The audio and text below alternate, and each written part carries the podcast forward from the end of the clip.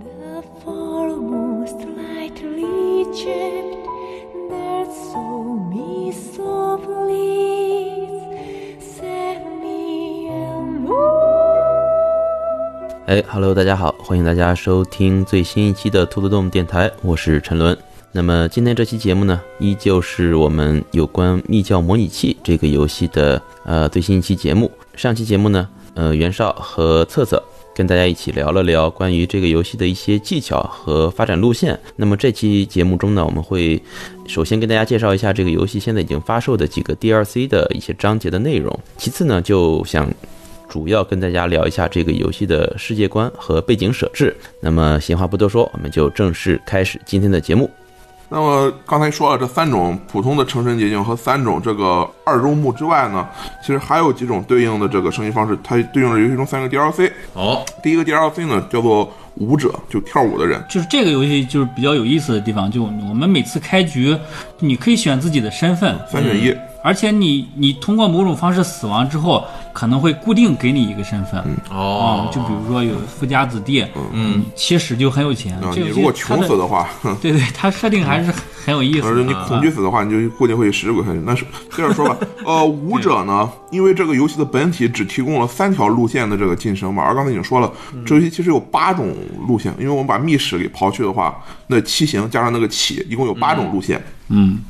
舞者就对应这游戏中两条路线，一条是鹅，一条是心。嗯，舞者的这个剧情呢比较简单，一开始你只是一个剧团的普通的这个跳舞的这个员工。嗯，但有一次呢，你在这个这个舞台上突然心中有了一种触动，就是你希望抛却自身的一切，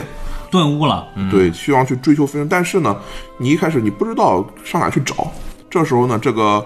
退衣舞酒店老板娘就出现了。那现在说一下，这个退役是不是就跟这个鹅属性相关？呃，对，鹅和心它都相关，它指的就是抛却你凡俗的肉体，抛却你凡俗的各种属性，然后飞升进入这个灵界的这么一条道路啊。这退一步，老板娘呢会在你某一次表演的时候，她会说，如果你不安分的想做一份血肉皮囊的话，就有一个人给你留言，这人就是老板娘。嗯，当你跟她谈话的时候，你把你内心的这份这个欲望跟她说，她就说我请你去我的退伍酒店。去了之后，她会给你一份合约，这份合约呢，你就在退伍酒店这种进行表演，然后你就会那就个从一个普通舞者变成了一个脱衣舞，退伍者这，然后呢，它会有大概六个这个跳舞的阶段吧。一开始就是说褪去服饰，他会给你穿上特殊的衣服，然后你在跳舞的时候把这个服饰给抛去，嗯，然后呢，你就会让你的这个欲望，就让你的这个追求升一级。再往后就是一种这个形而上的话，你每一次跳舞，它都会生成一个你的这个魂体。像一开始你会吐出一条毒蛇，这条毒蛇，你跟老板娘谈话的时候，她就会说，我们呢都是啊，让你这个本体呢在特定的地点去跳舞，它就会帮你褪去你肉体上的一种属性，这是属于哦自身的欲望之类的，还是呃，就是你的凡间的属性。啊？这时候就是两条路，如果你用新的这个知识去跳舞的话，吐出来就是毒蛇；如果你用鹅的知识去跳舞的话，你退出来就是一种叫做二灵虫的东西，灵虫。那这个知识是在这个格里边投入有相应属性的这个文呃，就是文文健件康，健康本身不就是那个对应的心嘛？啊你如果投入的是激情，它对应的就是鹅。哦啊，投入，它这个不是用的直接的知识，而是用一种形而上的那种说法。嗯啊，那么就是你就要去这个地方冒险，让你的教徒帮你去探路，把路上的阻碍都去掉，然后你那个毒蛇就会在那地方跳对应的舞蹈，你就可以抛去你肉体的一项属性，像第二条可能就是抛去你的皮肤，嗯，就是说你的这个皮就和你的凡人的这个皮肤就不一样了。哦，再往后，你还会抛去你的颜色，然后你的这个血肉的颜色也会发生改变，包括抛去你的这个瞳孔，抛去你的这个光芒，最后抛去你的骨骼。当你这几步全部都抛去之后，它就会有再去这个跳舞。你把属性错过之后，它就会说这是最后一支舞。包括老板娘谁的就会就会很依依不舍的说啊 啊，马上就会有一个带着钥匙的人过来找你啊，你先去睡觉吧，在梦中呢，你就可以进入这个慢速，然后达成不朽。啊，这个人呢，其实就是刚才悲属性那个操线仙娥，嗯，好像是说你入了梦之后，他说用钥匙开你，但我理解就是他把你的凡间的身体给吃掉了，给肢解了，嗯，然后你的灵魂在慢速之中得以重生。如果你用的是新属性的话，那么就相当于是你进入了这个新属性一个词叫做轰雷之皮，进入他的麾下，在灵界进行永无止息的舞蹈。如果你是鹅属性的话，不是灵虫嘛，几灵虫几灵虫，你最后退化为了一种这个凡间不存在的一种生物，他管叫介壳种。说这种生物已经像渡渡鸟啊什么的生物一样已经灭绝了，然后呢，你就在灵界的林地和飞蛾一起，相当于永生不死了。啊，那就是虽然两种方式都让你达到了永生，嗯但以我们普通人的眼光来看啊，不是什么好好事儿啊。对以普通人眼光来看，你其实就是已经死掉了。对啊，嗯这游戏中所有的路径，相当于都是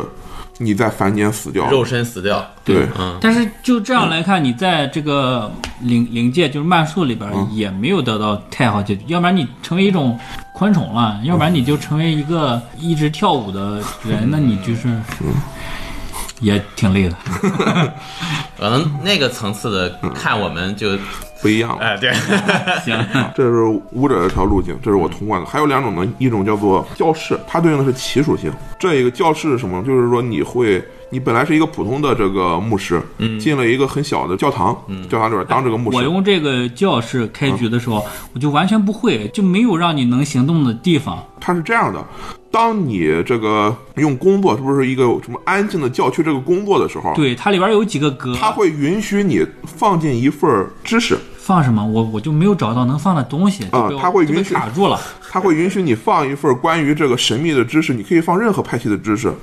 然后你再放一份你自己对应的属性，就是例如说你放一份理智或者放一份激情，就代表你布道的方式。嗯，最后他说，你如果愿意的话，你可以在这边放一个教徒的这个热诚，但是你不放也可以进行这个传教。每次布道你就相当于跟正常工作一样，我给你一些钱。嗯，其实是说这个教会啊，它其实是一个邪教留下来的一个场所。 哦，他会把你之前玩过、你建的那个教会以及你之前的名字都告诉你，就是说里边会有一个这个叫什么思铎之类的这个人，嗯，他会在某一次你传教之后说，之前谁谁谁已经帮我们开启了道路，但是我们现在呢需要一个引领我们的人。哦，然后把你上一周末建的那个教会，以及一个你上一周末的门徒，直接送给你。哦，啊那那就是说，如果你有已经有一周目嗯通关了、飞升了，你再玩这个教室会有；如果你没有呢，你直没接有的话，玩。你只要建了教，那你他会依然会给你上周建的教和上周的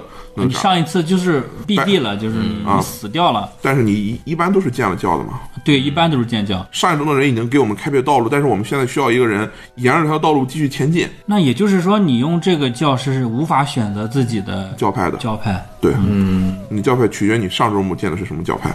然后这条道路并不是让你真的是走一遍一周目的流程，它真正的途径是起的途径，因为这个地方还有点邪门儿，你在这地方会不停的梦到一个叫什么什么天使的人，嗯，这个天使，据我的猜测，他有可能就是启之道路的司辰之一，就是姨母。姨母在这个游戏中是启的司辰，它有一个说法叫做伤疤通过权，就是人的伤口就是通往神秘学的大门。所以在这里边，你作为一个教士，你最后要变是你要把自己变成一扇门。然后让你的信徒从这扇门中进入慢速，让你的信徒从你的身体通行。那么他的做法就是，当你有了比较高等级的知识的时候，你把这份知识放在这个工作的传教里边，嗯，然后用一份这个健康放进去，然后把热忱也放进去。热忱是你正常传教的时候，如果你搭配对了，就是灯的知识对应就是理性，嗯啊，例如说这个杯的知识对应就是激情。当你使用搭配对的时候，它就会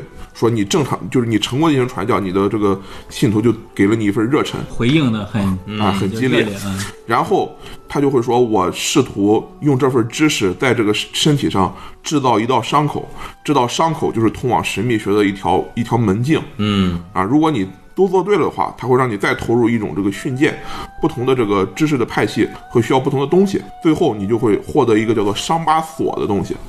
啊，这个伤疤锁的卡牌呢，就是说你已经在这条知识上获得了一份伤疤，也就是获得了一个对应的这个门径。当你集齐了七条派系，就是那七型所有的伤疤锁之后，你把它们放在工作里全部投入，这时候 你就会，他就会说我的身体已经全部洞开，啊对，然后在这个千一疮百孔了。对，在姨母的这臂弯之中呢，我就变成了一道这个新的门，嗯，然后允许我的教徒从这门之中经过，嗯，你相当于是达成了启智飞升。这个也听上去也挺麻烦，是这个，呃，最后一个 DLC 呢，就是食尸鬼途径。食尸鬼途径是我最近正在走，已经走了差不多一半了。食尸鬼途径其实也很复杂，它一开始的时候你是一个一个开局就是食尸鬼呃不是，它开局是一叫灵媒师，哦，啊，你有一份在剧团做灵媒师的工作，他会给你一些这个记忆，像什么一一件欢乐的事情，一件什么得力的事情，还有一件什么隐秘的事情，还是叫什么的事情，就是说你有一些这个记忆可以拿在在这个表演灵媒的时候用来表演，嗯，但是在这过程之中呢，你突然之间也会就是触发一种天启的感觉，你在表演的时候突然中了邪，你突然像一个真正的灵媒师那样开始说别人的记忆，好，以及一些神秘的这个知识，还有一些别人的名字，嗯，然后你就被防小局给注意 到了，啊、你就不能再当一个这个剧团那种表演型的灵媒师了，嗯，但是呢，你就成了一个真正的通真正的啊通灵师，嗯，同时呢，你就获得了你这条途径上的欲望，嗯，叫做铭记，你希望通过。记住这些这个神秘的知识，来实现自己的飞升。在这过程之中，你会对自己在那一次表演之中说到那些奇怪的名字进行追查，好，追查的时候，你就发现一幅画。这幅画呢，画的是一个黑白的这个女人，她本身呢不会说任何话，但是你当你看她的时候呢，你就感觉你好像可以和她沟通，你可以把你的很多记忆拿来跟婉哥去进行交流。嗯，就是你要对着这幅画说话，对，然后呢，你就在家发现你之前曾经这做这个灵媒师表演的时候呢，买了一些半真半假这种神秘学书，里面就提到了一个神秘的药方，叫做喜波因灵液。这灵液呢，可以让你从别人的这个躯体上获得别人的记忆，哦，那这个人是活人还是死人就是你得把它吃到肚子里。 啊？行，还能真能买到有效的书呀？就是玩家之中的你呢，就进行了第一场这个喜波因灵液的这个试验，嗯就是你反正不管用什么方法都行，你找到了一个尸体，嗯然后把尸体这个吃了下去，嗯，这样你就会获得一份它对应的这个记忆，哦，同时你就明白自己要干什么了。你希望通过追求这些世间超自然的这些记忆，从而呢创作出一幅画来。因为你从跟蛋瓣小姐的了解之中呢，让你有了这个作画的这种冲欲动望，冲动。啊，冲动，那么接下来流程就很复杂，你需要不停的去找。探寻那些神秘的地点，从那里面呢找到那些司尘他们存在过的那些残片儿，嗯啊，某一个司尘剩下一点血呀、或者他的什么一些淋巴呀，或者是他剩下一个残骸啊，嗯，拿回来用这个喜波因灵药配合着一块儿吃到肚子里之后呢，就可以获得这些司尘的这些不灭的记忆，嗯，用这些记忆呢放到这个画作上，最后呢，你会形成一个叫做蛋白之极的画作，就是看起来它就是一张白布，上面什么都没有行，啊，但是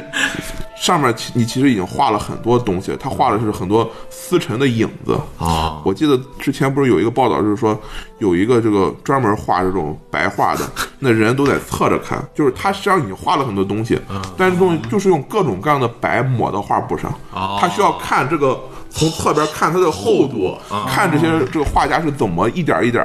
把这个东西画出来的。啊，所以从外表上看就是一面白，还真有啊，有搞这种艺术 的，嗯靠打光能够，这嗯，到最后你把所有的资源都集齐之后呢，你会发现你追随的其实是古白鸽，也叫悼词诗人，追随是他的这个道路。啊当然，这就涉及关于司晨的一些知识了。古白鸽在这个游戏之中，或者叫悼词诗人，在这个游戏之中，他是东属性的司晨，他是一个被剥夺至无可剥夺之死神，因为他是现在唯一一个掌握了所有已经死去死神相关信息的一个神。哦，也就是说，很强大，那些死了的死神都是被其他死神所杀的。 嗯，这些死神希望所有的人都遗忘掉他们杀掉之前死神这些事情，嗯但是但是啊他哎，只有古白哥还记得，他保管着这些已经死了的死神的记忆，所以呢，他被其他的死神排挤，他被称之为被剥夺至无可剥夺之死神。那么说完这三条，加上一开始说那个啊六条，这就代表这游戏中的九条，呃，正儿八经的这个通关路线。嗯，反正因为有一个有一个对应了两条嘛，就是那个巫女其实是对应了两种不同的通关路线，所以这个游戏其实一共有十条通关路线，对应这个游戏之中的四加三，一共是七种路线。那只有一种就是刀子的路线，这游戏还没有出 DLC 对应。啊哦，，其他所有通关路线，然后密室这个就不提了，除了密室和刀子之外，别的路线都有对应的这个飞升方法了。那现在其实我听了这么多之后啊，有一个问题，嗯我们在之前的这个里边说的呢，啊，要么就吃尸体啊，就是我们都在行一些不法之事，就是外人看起来很很邪恶，确实是一些邪教了。能不能在这个游戏里边建一个光明正大的教会，教人向善的，做好事，通过做好事飞升的？呃，见警察局可以，可以，可以。啊这游戏中应该是有有这么一条那个教会，就是你完全不干任何我们现实意义上的坏事。嗯，首先你要走的路线就是力量，你要追奉力量，你要追奉白日筑炉的道路啊为什么呢？因为启明飞升和那个感官飞升，就是那个杯之飞升，你在飞升的过程中就要吃人。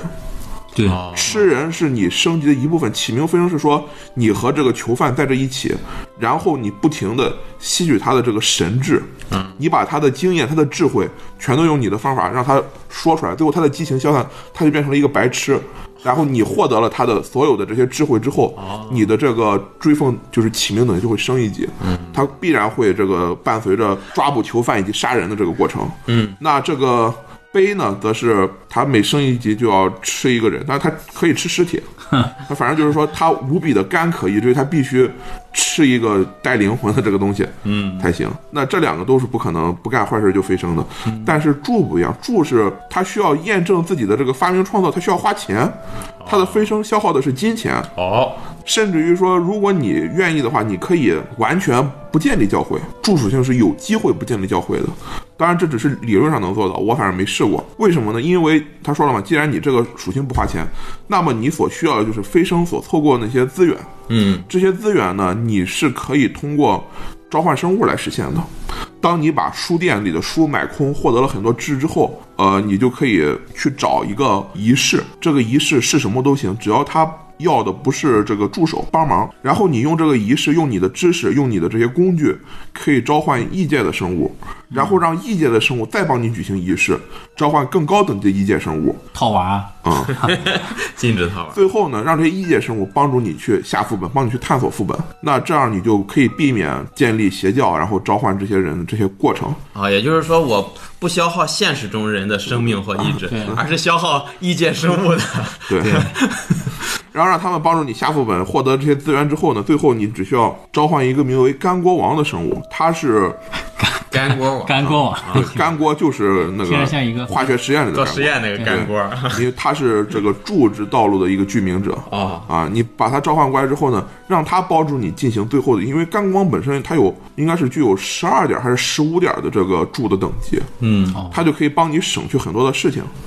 哦，对，因为你不能杀人嘛，所以你也去不了这个蜘蛛之门，因为蜘蛛之门是需要杀一个，奉献一个这个祭品才能进的。你可以用低等级的这个柱的影响合成高等级的，然后用高等级的柱的影响配上干锅王，配上你下符文找到的一些这个柱的工具，把这三者结合到一起，然后让你自己实现飞升。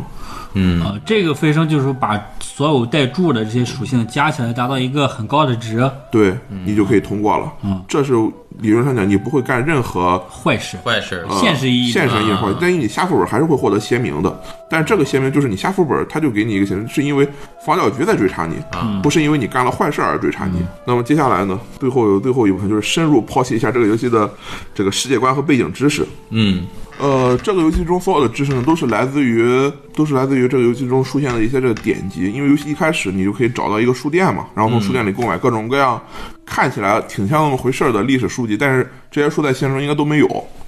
啊，它跟克苏鲁学的一样，就是杜撰了很多这个典籍的名词，假模假样的，跟真的似的。然后把它研究了之后呢，会给你很多知识，但是研究得来这个知识其实只是这游戏世界观很小的一部分。首先是你得到这本书，后，你点这本书卡片儿，卡片儿本身的一个介绍，它往往都是什么古希腊哲学家，什么什么历史，嗯，表面上的一个事儿，然后你把它拖到研究里的时候，它会摘抄这个书的一小段内容，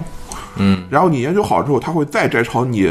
知道的一部分事情，嗯，这三者加起来，你就可以对这个游戏的世界观有一个大概的推断。嗯，首先呢是说游戏中的世界跟我们现实世界有什么区别呢？我认为应该是没大有区别的，也或者说游戏中的世界就是在模拟我们现实的1920年、啊，二十世纪二十年代的英国维多利亚时期，维多利亚的这个最晚期。但是呢，这个游戏的历史呢，已经被这个思辰所所这个掩盖的面目全非了。哦，因为这游戏中有很多书都提到，呃，历史是多重的，现在可能已经有。就是游戏中出现的这个书就提到，至少有五重历史嗯，啊。不同的历史之中呢，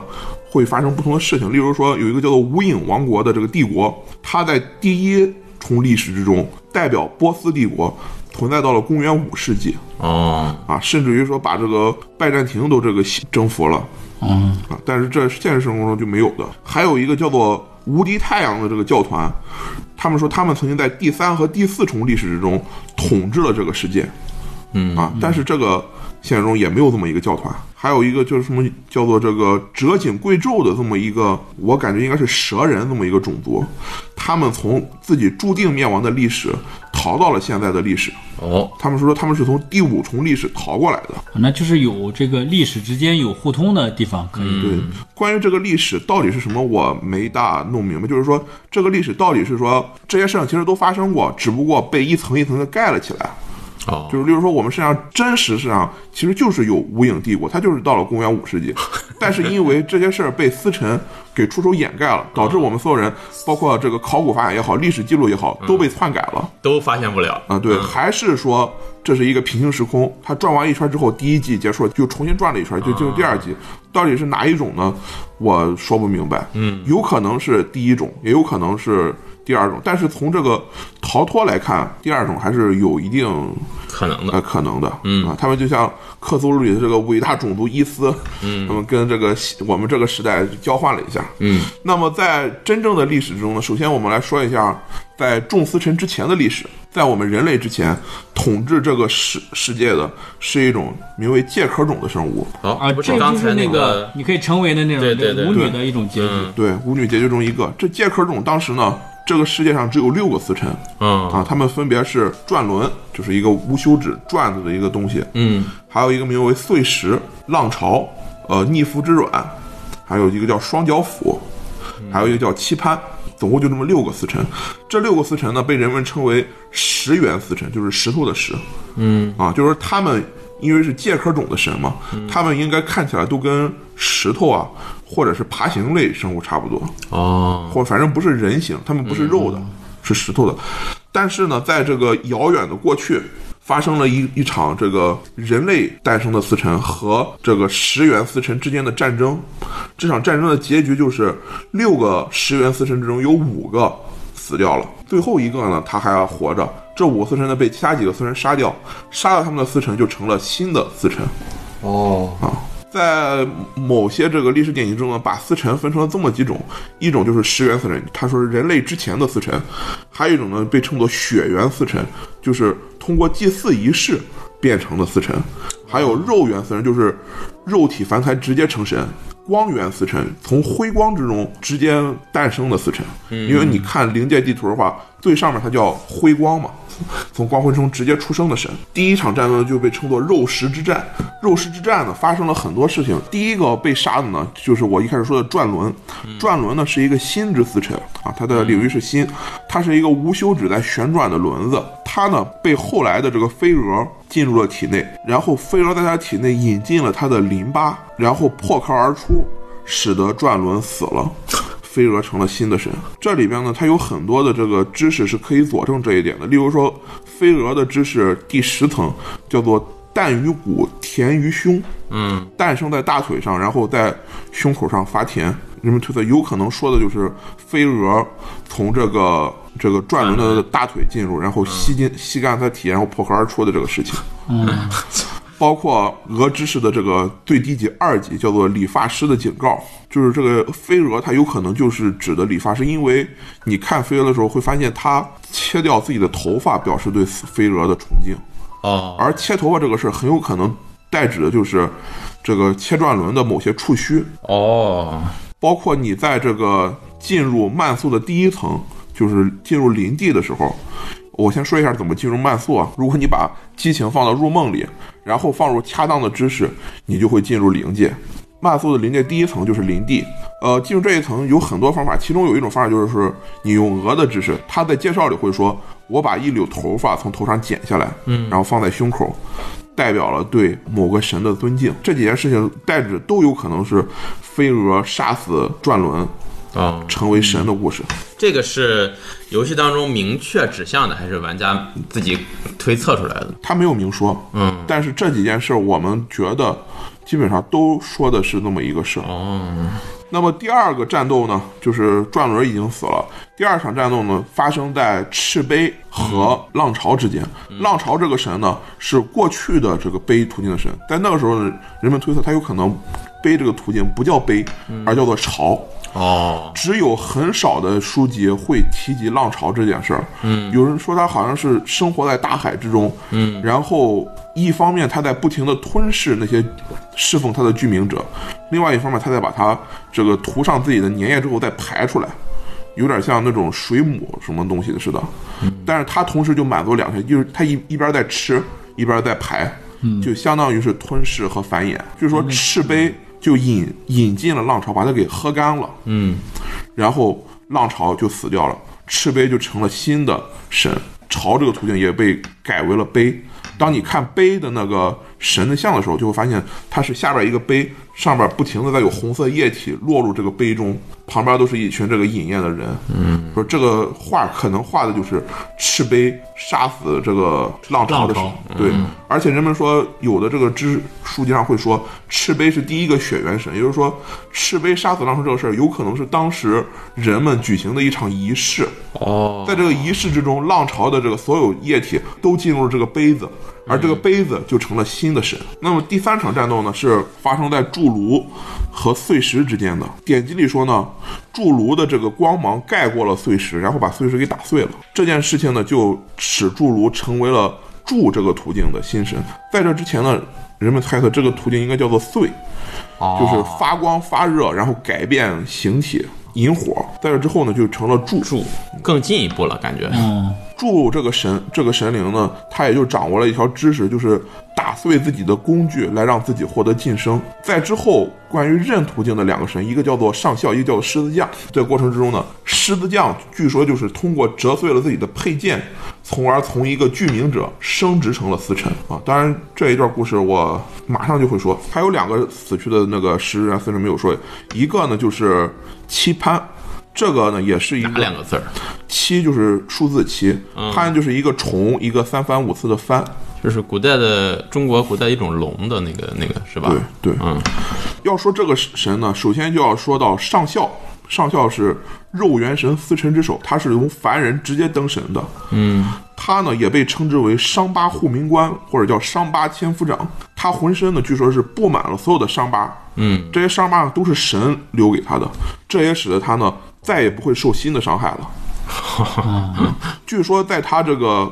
斩杀期盼之前，做第一件事呢，就是请一个叫做姨母的人，在他的眼上画下了伤疤。这使得他呢不用去看期盼的形体，也不会受到期盼能力的这个伤害。嗯，接下来呢，他就斩杀了棋盘，从而成为了任途径的一个司臣。哦，最后呢，是说他把姨母浸泡在了棋盘流出来的血之中，嗯，使得姨母也就是从凡人登临为神。感觉有点像希腊神话的某些桥段。对，这个游戏中很多看起来是希腊或者是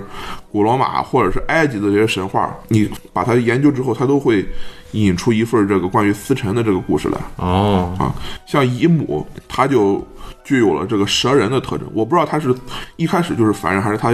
一开始就是蛇人。但是所有的蛇人都管她叫做这个母亲，嗯，因为棋盘本身也是一个蛇的形象嘛。嗯，所以我不知道她这个到底是哪一块是真的。呃，最后一个死去的死神叫做逆服之卵，这一块就更加的这个。怎么说呢？就是典籍上就更加暧昧了，就是有一个人在不停的论证太阳和人的瞳孔和卵其实是一个东西，哪个软？但哦，啊卵我觉得他们的共同点就是他们都是原 型。圆的。为什么这么说呢？因为在这个十元神的时候，逆夫之卵就带就是一个照射光芒神，但是那个时候整个世界都是黑的，哦，另外一个这个关于肉食之源的这个书籍之中就提到，逆夫之卵像一个懦夫的一样，他逃入了辉光，就逃入了曼、曼苏的最上方，然后就死掉了。诞生的神呢，就是守夜人，也叫铜中飞，铜就是瞳孔，嗯，飞就是门哦，啊，就是这个眼睛之中的门。铜中飞成了新的灯的这个司辰，而逆夫之卵呢，好像就在逃入曼苏之后就死去了。辉光，啊，就逃出辉光之后死去了。最后剩下一个没有死，叫做双面斧啊，他现在还双脚斧，他现在还活着啊，是斧头的斧吗？是斧头的斧，嗯哦，那它跟现在的这些这个司辰不冲突吗？不冲突，因为他应该是投降了，而且他现在被放在了曼宿的一个叫做道路之士的地方，用来抵抗虚元神的入侵。我在一开始的时候不是说有几个神，他控制的是每天的二十五、二十六、啊二十几那些时间嘛？这些虚来自虚境的四神一直想入侵现世，但是双脚斧就在那边阻挡了他们，不让他们进来。哦，那么在肉食之战之后呢，这大量的这个来自于这个人人世间的这个司辰，就这个占领了曼宿。在这之中呢，等级最高的是被称作骄阳的司辰，嗯他就来自于也是来自于辉光，是一个新的光源神。嗯，他让整个世界从这个介壳种的这黑暗状态变成了明亮的这个状态，有点像这个黑魂火传啊，传说火种了，嗯它点亮了整个世界，也成为了这个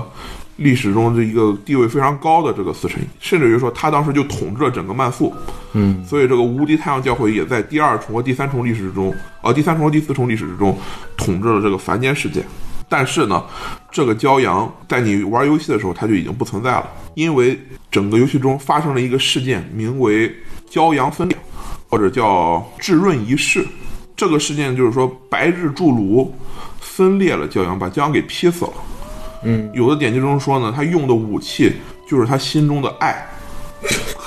所以有一种解法就是说，白日筑炉爱上了骄阳，但他爱上骄阳这件事儿导致了骄阳被劈散了。劈散之后出现的四个司辰呢，分别就是有一个叫做辛旦，辛就是一个日，一个一斤两斤的斤啊，啊，它指的是凌晨的太阳。嗯，有一个是残阳，指的是傍晚的月亮；还有一个叫做交月，它指的是太阳的影子、月亮；嗯，最后一个是裂分之狼，它指的是太阳被白如披散时的伤口。哦，啊，这四个神取代了骄阳，成为了骄阳四子。据说这件事情也导致整个太阳教会发生了分裂。那就相当于这新诞生的四个司辰是原来的骄阳的这一个司辰分裂出来的，对，嗯，据说他们当时以前都是骄阳这个司辰的剧名者，哦，在骄阳死之后，他们就相当于取代了上位了哎，取代了骄阳的这个功能啊。这件事情呢，在这个整个游戏中，很多书籍都在提，包括你看是就是最高等级的东的秘传叫做狼言，嗯说的就是这个裂分之狼。对所有司臣的这个憎恨，嗯，啊，因为他就是骄阳的伤口所诞生的嘛，他就憎恨其他那些司臣，哦，啊，介绍者说，如果你把这个秘传告诉就是警察的话，警察会因此而发疯。那会停止对你的追捕吗？呃，他有一定几率会变成另外一个追逐飞升的邪教徒。哦，那还但挺是好嗯又。又给自己整了一个对手，对 但是你可以在他就是飞升过程之中，用更高等级的秘传，再把他拉进这个教派，让他成为一个你的手 下。因为除了第一个警察就是最烂的那个警察之外，之后出现的很多警察，就是你死一个警察就会有一个新警察顶替，嗯，都很强，他们都是双属性警察。哦，哦，也就是说，除了我们这个游戏里遇到的熟人二十一个，嗯，警察也可以是我们的一部分。对，只要嗯所以你用特定的秘传让他脱离警察岗位儿，然后再用就是跟招募新人仪式一样，只不过你需要的这个知识等级要高很多，嗯，啊，把他拉入教会。那么在这件事情再往前一点呢，就是说到这个五重历史中的第一重历史——无影帝国的历史之中呢，又又涉及了两个司辰，这两个司辰就是我一开始说那个上校和狮子将。嗯，上校呢，他是通过斩旗潘成为的这个新神。那么他呢，在人世间其实是留下了自己的这个帝国的，应该是希腊的某一个城邦，具体名字我忘了。后来呢，好像据说亚历山大就是他所控制的凡间城邦之一。他手下有一个具名者呢，就叫狮子将。狮子将呢是古波斯帝国，就是他所谓的无影帝国中的这个一个普通人。嗯，他的曾经去过希腊，然后拜在了这个上校的名下去学习，最后他又回到了波斯帝国，成为了波斯帝国的这个狮子将军，还是叫黄金将军。但是呢，在后来上校控制的这个，就是说白了，亚历山大要往这个东边进行这个征服，嗯，就去攻打波斯帝国。狮子将呢就非常的苦恼，因为一方面是他的导师是上校的这个国家，另一方面是他的自己的嗯自己的祖国家，后来据说呢，有人对他说了一个关于背叛的巨大秘密。这个人我不知道是谁，我只这是说有人给他说了这个事啊儿，这个事儿重复了好几遍，为什么呢？应该是侏儒吧，就是我刚才说的，他折断了自己的剑，表示了对上校的背叛。嗯因为折断自己剑这个事儿，正好符合了侏儒的那个仪式，就是侏儒击碎、哦碎石那个仪式，啊打碎自己的工具来获得飞升，嗯从而使得狮子将脱离了上校的控制，哦从上校的一个居民者变成了一个新的臣认属性的司臣。嗯，第二个关于背叛的事情就是，据说大流士在亚历山大的耳边说了一个巨大的秘密，还是这个关于背叛的巨大秘密，嗯从而导致亚历山大没有继续攻打波斯帝国，哦而是回到了国内，然后好像是清清洗了自己的这个国家。这个事情呢，包括你在这个二周目飞升的时候，就是你当使徒的时候，嗯，会有一个长生者不停的给你捣乱。啊，干扰你这个帮助你的这个一周目老板变成居民者。如果你把长生者打死的话，他就会说：“我这里有一个秘密，这个秘密就是当年大流士所告诉亚历山大他的 想让你背 叛，啊，这个秘密可以让你脱离你导师的控制啊。能听他说这个秘密吗？呃，如果你听了的话，你就会回归一周目。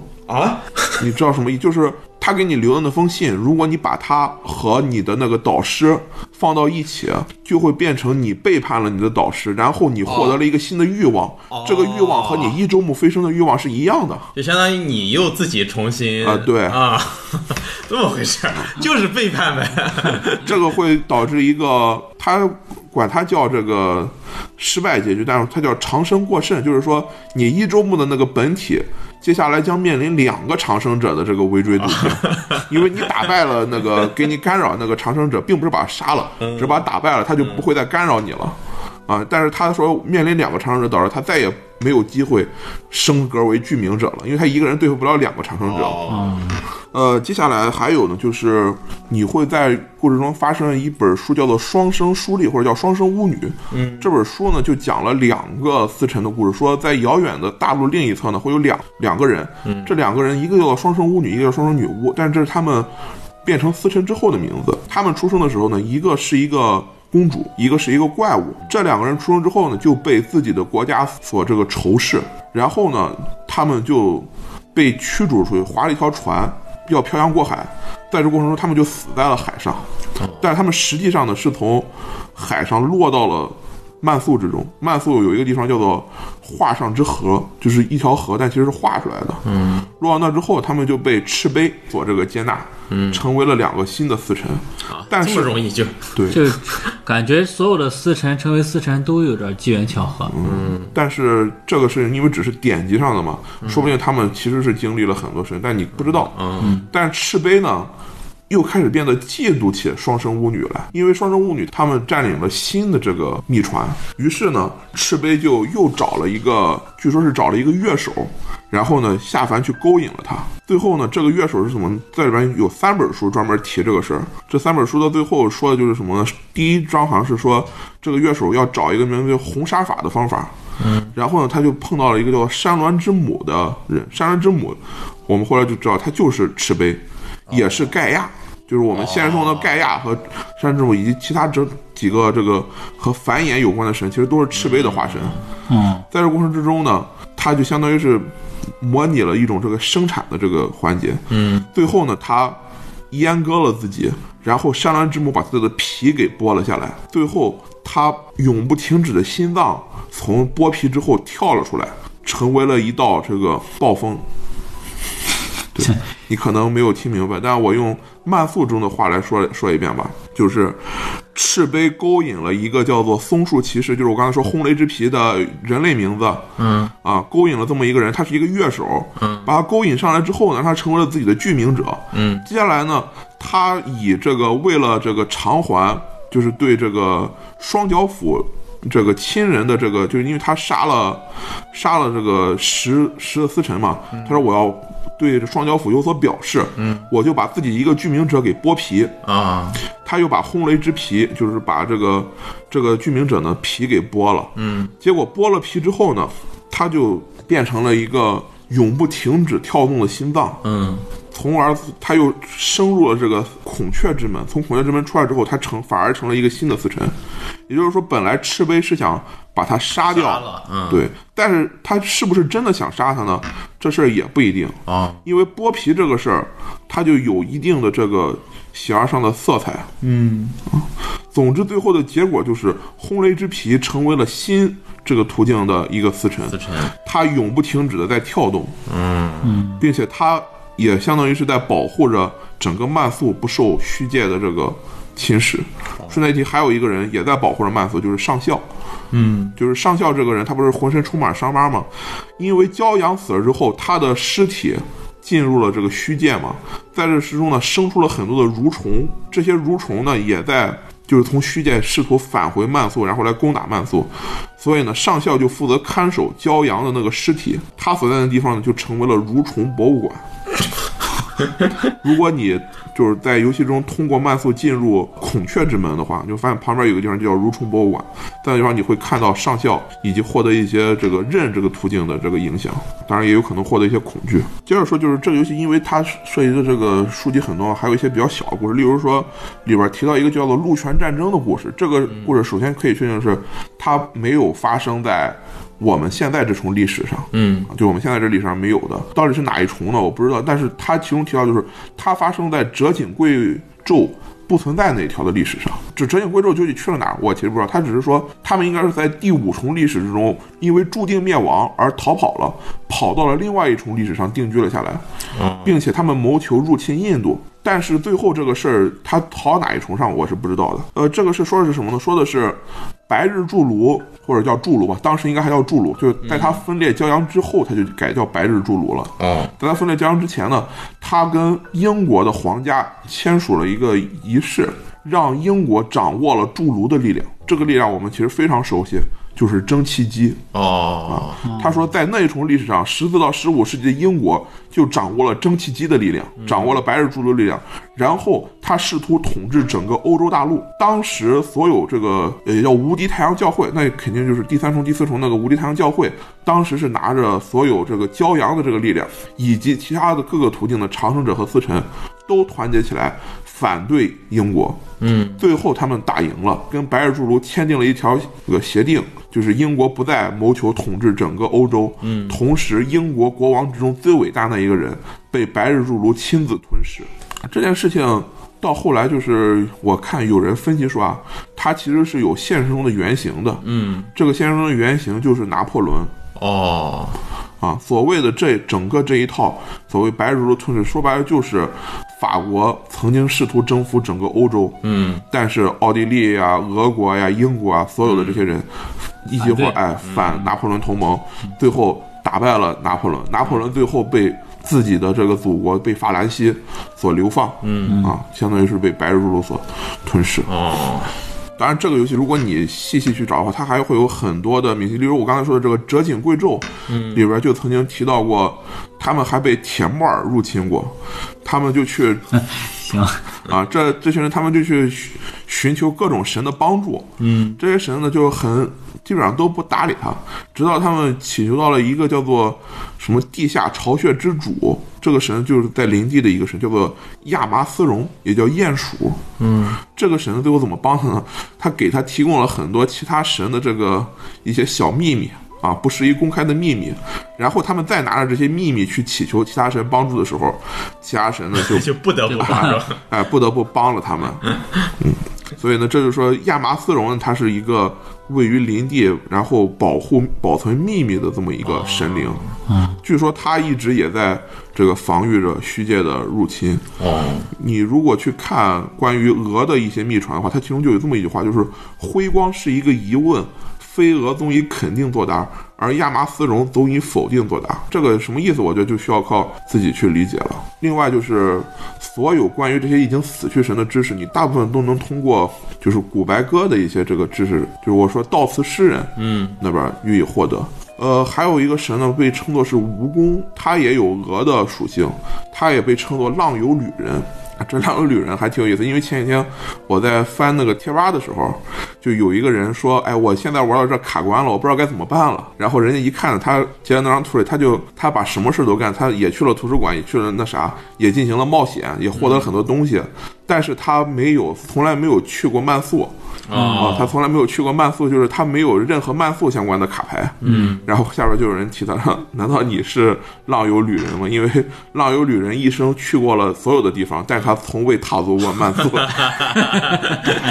可以可嗯以，啊。因为浪游旅人就是这游戏之中一个，他是一个和历史沾边的神。如果你拿了一个高等级的历史的话，他就会写叫浪游旅人的地图。嗯，他所说就是他去过所有的地方，但是没有去过慢速。据说那个慢速的画中之河就是他画出来的，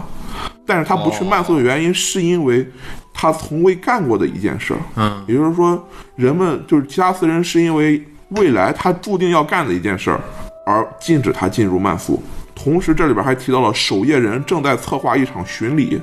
这场巡礼呢，就是守夜人带着七个人再次踏足辉光。这七个人中，六个人的身份还未确定，但浪游旅人是其中的第一个，哦，啊，如果他不去慢速，这个巡礼就永远不会进行。嗯，呃，按照我的分析的话，这件事情指的有可能是守夜人可能会把骄阳复活。哦，因为有些书籍，因为这说白了，这些书籍很多时候它也是那种语焉不详，或者是比较暧昧说话。就有些书籍可能会说了，它其中就提到说，骄阳没有子嗣，但是它注定会诞生四者，就四个人，四个人会诞生七者，七者会诞生无穷无尽者，无穷无尽者会带领七者杀掉四者，然后骄阳就有可能会复活。哦，哦，这是在书里说了这个骄阳复活的方法。那如果这个七个人不去巡礼，他就有可不能会活不了杀掉这四者，嗯也不会有无无穷无尽，然后就对复活。另外，你如果是玩灯属性的二周目的话，他说这个二周目的仪式就是模仿了守夜人的巡礼，哦，他最后就成为了守夜人手上最明亮的一道光。 啊，当然，那一个谜语是，据说是游戏中最难的。我看了一下那谜语，是真的很复杂，它也需要就是它是代表着一个结局吗？呃，对，它代表的是灯属性的人升职为这个居民剧名者的一个结局，对，但是它本身也是需要你去干很多的事情。呃肯定是，具体我都我都忘记了，反正是有召唤很多见证者，据说这些见证者会在他升职为居民者一刹那就全都死去，然后他本身会把就是你的二周目使得会把自己做成一盏灯，嗯，会照亮自己，然后他还要拿着守夜人的镜子，用那面镜子代指守夜人，然后那些人就是说啊，你是最明亮的光，怎么着怎么着，具体没有说，呃，最后还有就是。这个游戏中不是说有几个虚元神吗？嗯，大部分轩辕神在这个游戏中都没有体现，但是有两个是体现了的，一个叫叫林中聘马，林中聘马指的是一个和和欲望相关的神灵，因为有一个叫环山的神，他也在林地，他代表的是无穷无尽，就是林地的生命力，嗯，他的形象是一个流着蜜的一片林子，说这个神他和林中聘马在私通，而这个知识被一个叫做这个石石炭鸭的这个神给这个知道了。嗯啊，石炭鸭也是这个游戏中的众多四神之一。那还有一个呢，叫做代冠繁月还是叫什么？ 也是虚，哎，也是虚元神。如果你用食尸鬼这一条途径，就是你在吃过第一次尸体之后，你就会获得那个欲望嘛。嗯，这个欲望上就会有一个属性叫做墓地之口。这个墓地之口，呃，它会不停的升级。就每当你进入这个欲望生成的级别的时候，它的这个级别就会上升一级。如果你没有吃这个尸体的话，如果它涨到七级，你就会死掉。然后说，原来你的这个喜波恩因灵液之中就有这个虚元神的种子，嗯，而这个种子，如果你不不用吃这个尸体的方式去压制它的欲望的话，它就会反过来吃掉你的身体。然后你最后就成为了这个叫什么加冕繁育还是叫具体名字真的忘记了。这些虚元神和刚才我们说的这些司辰之间是一种对立的状态。这个事情其实非常不好说，因为这些虚元神，首先我们唯一知道的事情就是，他们不在这个现实世界，他们在虚界，而所有死的这个神也好，人也好，就是在这个慢速中死的都会进入虚界，慢速就是灵界，是吧？对，慢速就是灵界，那那个虚和这个什么慢速辉光什么又是什么关系？辉光就是慢速的最上层，哦说白了就是越上面越亮，最上层，是慢速的一部分。对啊啊，呃，对，叫代冠之孽，我终于查到了啊， 正看着这个维基百科，代冠之孽就是其中一个神，而且人们认为嗯时节之中关于疾病的季节，其实就是它入侵现实世界的一种尝试。哦就是你得病其实是因为代冠之孽。那么其他几个神呢，也都代指的是，例如说你那个欲望升腾季节，其实是因为另一个屈原神叫做升腾蜘蛛，这个神就是根本不在游戏中出现。嗯，人们知道他是因为维基百科说了他，维基百科说了他是因为这是作者当时在自己的这个 blog 上写的写的一篇文章里边提到他的名字。哦嗯，但有可能也没放到游戏里啊。嗯，我怀疑应该是因为我在游戏里怎么找也没找到他。嗯，那听这个袁绍刚才介绍了一下这个世，我感觉他这个世界观或者说背景其实设置的非常宏大，啊或者说是非常繁杂，对，复杂，可能在游戏当中实际体现的，或者说呃作者放到游戏当中，只是他世界观设定当中的一部分，而能让玩家看到的又是他游戏内容的更小的一部分。我觉得，因为这，但是这游戏它本身就内部其实已经勾连的非常好了。我也有很多些没有讲，例如说你在慢速这个游览的时候，有一个地方叫做什么“睿智骑士”的这个小屋。嗯，当你第一次去的时候，里边的主人会说：“我不是睿智骑士。”我也不知道为什么这个地方叫睿智骑士的小屋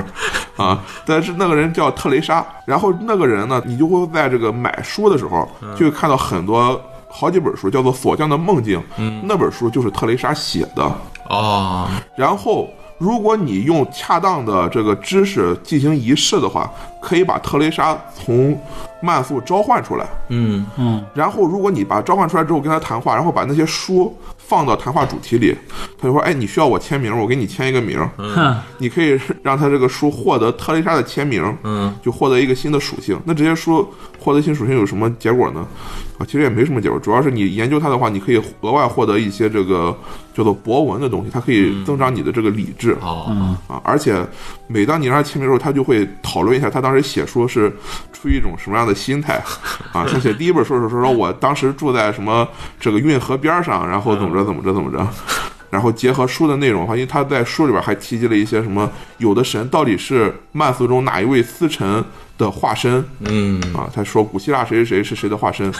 然后你找他签名的时候，他就会说，哎，这个事儿我现在已经知道了，但是其实也无所谓了。就是他当时怀疑有一个神是好几个死神的化身，哦他说如果这个神真是那么多死神化身的话，那我也有理由怀疑，其实所有的死神都是守夜人的化身。